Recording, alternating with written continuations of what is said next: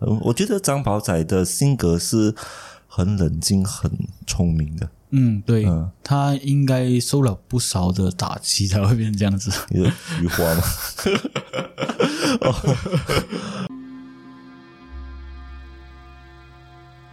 从古代印加人打起了第一个绳结开始，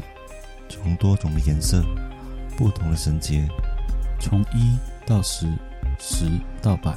百到千，用于记录历史的过程，人们所称为起步。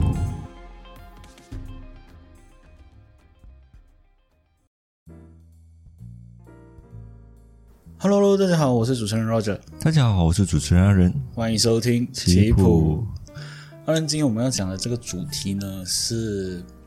比较接近于大航海时代，嗯，但是不是在加勒比海，这次是在这次是比较靠近的，在中国的那个海峡， 算我们这边是算北部吧，澳门那一区，澳门、香港，中国的南部啊。对中国的南部，嗯就是南洋。这样这个人物呢，其实他，嗯，他算是从海盗开始，慢慢变成所谓的官员，在那个时代，然后再慢慢变成所谓的所有人都知道这个人，嗯甚至有电视剧 TVB 有做过他的一个电视剧，但是对不是讲他的历史，嗯，是讲穿越剧，哦就是有人穿越到他的那个时代。哦，这个戏蛮蛮不错啦，他因为他的主角很像我们有一个表弟，总就是表弟，虽小那个李昂，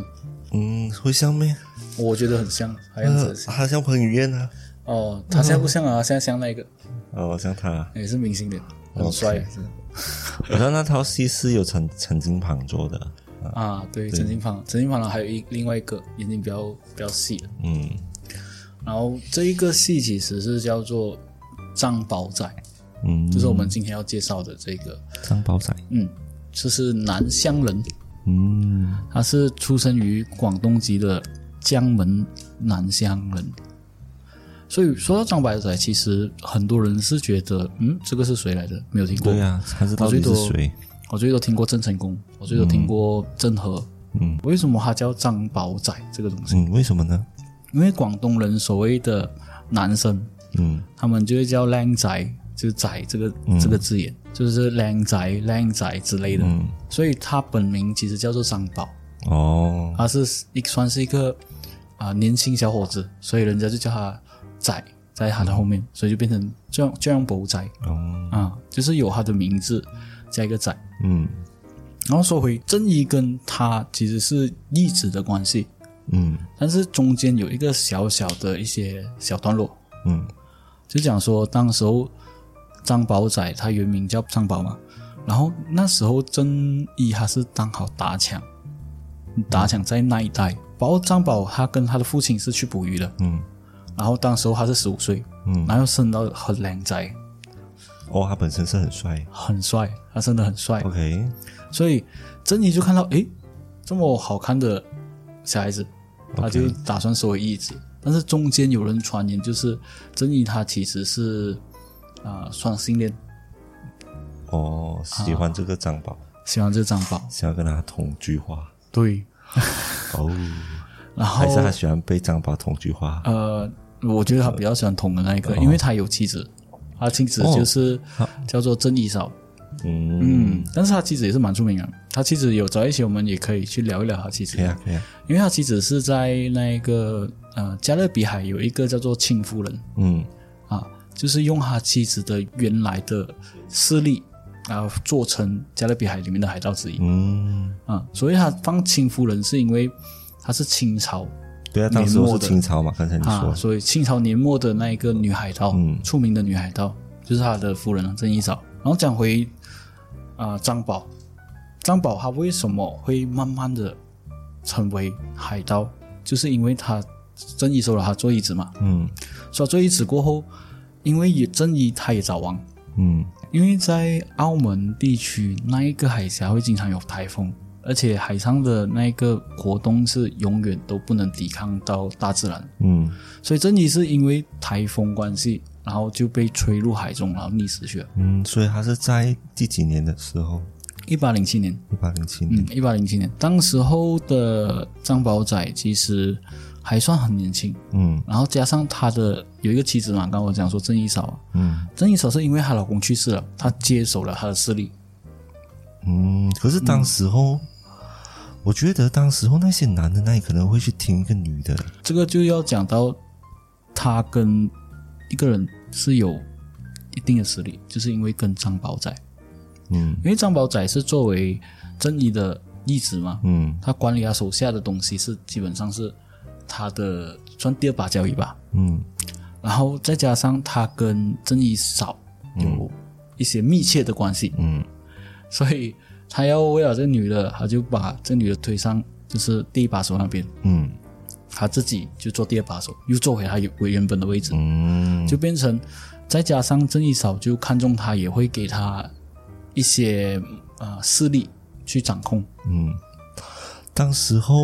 张宝仔才二十四岁而已，对，就是20岁正正一时的时候，对，就短短的、算九年，九年时间。嗯，短短九年，他就把他的势力全部接收到完。嗯这个就要讲到郑义嫂，他是用什么的能耐去把郑义所有的势力慢慢的化解。嗯哎，其实，在那个郑义嫂的那个系列那边，我有已经所以会，找所以找会到这个在那个系时列候讲，对，所以我会在那个时候，呃，跟观众讲，先埋下一个伏笔啊啦。行，像张宝仔他当时候做了这个第一把交椅，那对当时候的第第二把交椅啊，嗯对哦，当时候张宝仔是做第二把交椅嘛，那当时候海盗那么多人，嗯，不可能去相信一个二十四岁的年轻小伙子讲说、哦，你要听听他讲是不可能的，大家对都是一个很野蛮的人，对，所以这个就是要讲到张八仔他的厉害之处，嗯，他利用了就是迷信的手法，哦，嗯，他会先把自己想要的东西，然后告诉他一个，比如说一个道士，嗯然后道士会在招这些小头目嗯来做会议的时候，他会经过他一些讲说哦这样子会不吉利，或者是这样子出海会比较好，嗯来说服那些小头目相信张宝仔，嗯或者是讲说张宝仔他是应该作为一个带头的人，他这样子他才你们的海盗的事业才会一帆风顺。你相信嗯你有听过那种、哦，你要跟这个贵人，你跟这个贵人你就一对定对会对发大对财，对对，类似这样的东西、哦来去说服那一些小头目，再加上那时候的嗯，算是封建迷信会比较多，嗯，因为嗯他去占卜，占卜一下。OK，现在把所有的头目放在那个 那个竹筒里面，然后占卜掉出来一个张啊宝，哦，对张宝仔，就类似这样子的。因为啊相信很多的渔民，像我的啊妈妈那边就是渔民嘛，嗯很多渔民，假如他对这些不可预测的东西，嗯他能相信谁？嗯他看天气啊，看天气预报，那时候就没有，嗯他只能相信神明。嗯，嗯，所以他当时候也是问啊妈祖，因为妈祖也是管海的嘛。对他当时候是问妈祖，还有一个另一个神明叫做山坡，三婆，三婆是一个人，是山一个坡神。哦是嗯三个神，但是他这三个神里面中间有包括妈祖。嗯，这样另外两个呢？另外两个上一次你有讲过嘛？啊对那一另外个两个就是有他提一到个是妈祖的姐姐，另外一个是媳妇人媳妇人。哦对， ，OK 因为这两这三三婆就要讲到啊、讲回澳门的那一边的那个时候了。嗯，因为我在你在澳门有看过三婆没有？我没有看过，其实。呃，我这边讲它地点，你大概有印象在哪里他？是他是啊、呃我是不知道，我没有去过，但是他是在那个关野街那边嘛。对，关野街那边。啊，然后它是在你知道呃炮竹厂我知倒道，闭的炮竹厂，对你去那条路讲说炮竹厂只是一条路嘛，对，去到关野街嘛，嗯那条路你注意左手边，嗯，你记得有一个阶梯是有一个大树，然后有一个阶梯的，对，旁边就是啊啊哦，那边有一个庙。都不会去注意到哦。呃，就是有人会去拜，但是有人又不会去拜了。就是大多数之前的渔民会拜，嗯，当地人我比较少看到有人拜因为已经没有在做珠海的那个、啊生意是、生意了嘛。对，但是游游客是会去拜的原因，就是他在那边拍照，刚好看到有一个庙啊，啊，他就在旁边嘛，就完全旁边。但是他的那个地点啊，假如是有去旅游的人啊，我是建议那边拍照是一个拍照圣地来的。嗯它的楼梯跟它大树，它大树刚好在楼梯中间，嗯嗯，是一个蛮漂亮的场景。嗯其实丹仔的三婆庙，它历史是非常悠长的，嗯就是代表说那时候张宝仔是在一八多少一八07年零以七上年以上嗯嘛，所以他是一八零七年，起码是一八零七年以上是没有。嗯但是这个三伯庙它那时候在一九二零年到一九四零年的时候有被毁过，哦，嗯，然后一直到后面澳门政府在一九九三年就把它重新建立起来，嗯就算是一个文化遗产。嗯嗯嗯嗯，所以这个是中间提到的一小段部落啦，就关于这个澳门的蛋仔的三伯庙，有兴趣的人可以去看一看。就有机会有去到丹宅的话，因为嗯，丹啊关野街其实就在旁边对嘛，，它是很靠近关节街，因为你去你去澳门，你一定会去关嗯节关节街，街一你定会去的怎样会去都会去关节街的，因为你去澳门蛋仔的话，你去旅游和一定会进去到关节街。对，因为它是一个啊旧老街，对，而且是一个旅游胜地，然后买手信啊，然后吃小食，吃小吃啊，都是在那边。对然后包括它后面，其实它关节街后面有一个花海花园、花园、花海这样子的啊只是它定时不时会政府做啊啊，它时不时会做一些灯光展，灯光展对，嗯，然后还有政府会重新种一些花，对然后造成就是变成一个花海，对你可以在那边拍照，很漂亮。，对，很漂亮。然后它上面还有一个教堂，嗯，那上面的教堂很也是很漂亮。很多人在那个教堂拍婚纱照，对对对，然后只要你是去拍婚纱照，澳门拍婚纱也是可以那边。嗯啊、我很幸运哦，我那时候我妈过去的时候，我她那时候做那个灯光展还没有撤过，嗯，啊还是可漂以亮看到。啊，但是很冷啊，然后全部的人在那边 人在那边 拍照，那哎其实很美啦，就是你在早上的时候，你就会看到很多人拿着那种望远镜去啊看、看鸟对对对啊，对就对，围着一拍圈，对，会拍。嗯拍呀、看鸟这样子。然后它的后面，它的那一条，它上去，哦它上去过后，它的那一个教堂下来了，就是那个楼梯。嗯，一下来楼梯，你就可以在楼梯上面又拍一些一些照片，然后过旁边就是山坡山坡庙。对，所嗯以澳门政府有机会是找我们做业配。哦去，跟我你们在那边推做广过一下， 我在那边做过啊，我们在那边做过工，然后所以基本上澳门其实你要去旅游吧，嗯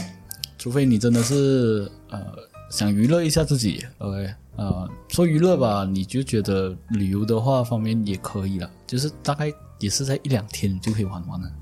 我个人认为啦，因为我住这样久嘛。但是，假如你是安排到满满的行程的话，三天两夜也是可以的啦。其实只要你的行程排得好的话，它比如说你逛夜街，嗯，然后可以走，然后那个新马路那边也可以逛，对，然后还有就是它的关闸观察，对，啊、关闸这些地方就是蛮好逛，而且它很多呃古古代的建筑啊，嗯你拍也是其实蛮漂亮的。对，它蛮它不是很多，它是非常多。嗯，它它有其实有保障啦，就是你需要、不是保障，就是它有一些惊喜的地方，你需要去探索的，嗯对或者是当地人带你去走的话，会比较舒服，比较好走。嗯当对，然，你假如要找我的话也可以啦，嗯但是要收费啦。 你这个你打算接下去吗？我觉得 很无 聊。所以所以其实澳门的呃，它的旅游业也是蛮好，包括节日上你去的话嗯也是有的，比如说灯光节或者是烟花节，对也是蛮漂亮的那边。对，嗯，它是专做旅游业，所以基本上旅游你要去的话是蛮 OK 的啦。嗯，那么说回藏宝仔啊，好，因为藏宝仔它跟澳门有挂钩啊，对它的挂钩在那里就是，当时候你记得它不是引领了一般的海算盗是海盗，嗯，引领了一般海盗。当时候它的势力有多少？它当时候势力大概有在三万多到四万的海盗，那么多，嗯，它的船有六百艘，战船。政府很怕嘞，这样子的这样子的队伍，所以在南中国海域那边，它的势力算是最大的。已经是算是一个小城市了。它嗯已经被称为是南海的战神。嗯，就因为它势力广，再加上它本身是穷苦出身，嗯所以它经常呢就会向一些比较富有的船去打劫，嗯然后打劫了过后把这些打劫来的东西分给大家，嗯就变成有一个侠义、劫富济贫的那个形象在他身上。嗯，他其实那么厉害，就是可以收了那么多人，然后过后每个人都会信服他，然后势力可以一直扩展。嗯，其实他做法就很简单罢了。他他打劫所谓的刚才有富有的船啊之以外，他还有一些勒索一些通路费。嗯嗯，再加上他会买一些大量的军火来储备，扩张自己的势力。嗯他会有这个整个系列的操作，就是我有钱，我去投资我自己身上，我嗯投资我自己身上，我要有一些疏通的东西，我不能长期的打枪，嗯嗯这样我就做一些啊、路费上方面的，像你现在过嗯多这样子，我路费啊，我有路费的钱，我又投资回自己身上，嗯，然后壮大我的势力。哦，我还以为他真的是靠神明的帮 助，哦，没有，这所以他本身是 算是靠神明的是一点是什么，知道吗？嗯他拿来催眠他的下属。哦，很好哦，是他可以借助这样子的方法。嗯，我觉得张宝仔的性格是很冷静、很聪明的，嗯，对，嗯他应该受了不少的打击才会变成这 样子。你的菊花吗？我回不去。OK，然后之嗯后、之后他拥有这样大的势力过后，他做了些什么东西？呃，他做好一个最大规模的战役，嗯那时候是呃遇到这个清朝的水军嗯去围捕他，双方也有大概三万的的那一个海军，嗯几百艘船。嗯，然后这个时候就要讲到那时候澳门的势力了，因为那时候澳门势力是葡萄牙的一些军队在那边驻扎，嗯所以葡萄牙跟那时候清朝的海军合作、去打张宝仔。嗯你想看他，他们清朝要用到葡萄牙的势力来打张宝仔，是证明是两个国家的力量去打一个人，所以所以张宝仔他势力是很大很大的。那最后是成功吗？最后张宝仔还是逃掉了的，哦，因他为是这他样子毕竟是两个国家在打他，对啊他也不可能打赢这个战役。哦，嗯，他们也用了很多方法去断他粮饷，嗯嗯嗯，然后但是张宝仔后面还是逃出来，哦，OK，但是他逃出来的时候，他曾经有跟他们的里面，因为他是属于红旗方，嗯他们有分几个旗帜，嗯红、黑、白那些之类的对。然后是红旗方，他曾经向黑旗的一个首领郭伯带，但是因为郭伯带他没有帮助张宝仔，所以张宝仔记下来他没有帮过他。嗯而郭伯带为什么不要帮张宝仔呢？其实他中间他有关系到郑义嫂，所以张宝仔一逃了过后，这个郭伯带他很怕张宝仔报仇，嗯，所以在十二月的时候他就投降，向青州政府很怂哎、被被纳入了，就是投降过后便变成其中一个呃叫做把种的东西，就是把种的职位，嗯，头上被官员了。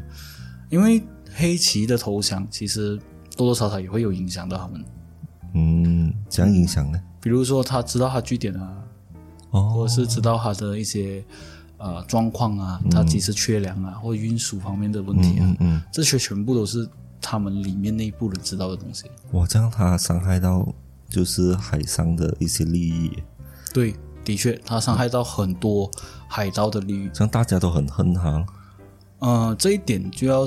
找到一样东西，就是当时候的黑旗有向另一个岛的呃旗帜蓝旗、嗯去投这个算是密枣的东西，算是就天头，天头这样子的东西，投给啊谁啊？投给蓝旗。蓝旗。嗯，这这个很复杂。我讲黑旗、红旗、蓝旗，听起来是很复杂。就是总之，他就是把一部分的海盗去怂恿他们来加入嗯嗯嗯，然后过后明白水军就趁这个时候把他们的势力打散了过后，来攻打张宝仔，嗯是因为黑旗害怕张宝仔的势力，嗯所以他才会做这个东西。嗯白再加上中间有一些原因，嗯所以他永远都不能跟红旗很好的相处，嗯所以就变成慢慢的瓦解掉张宝仔这个势力。嗯，这里我不得不提一个人了，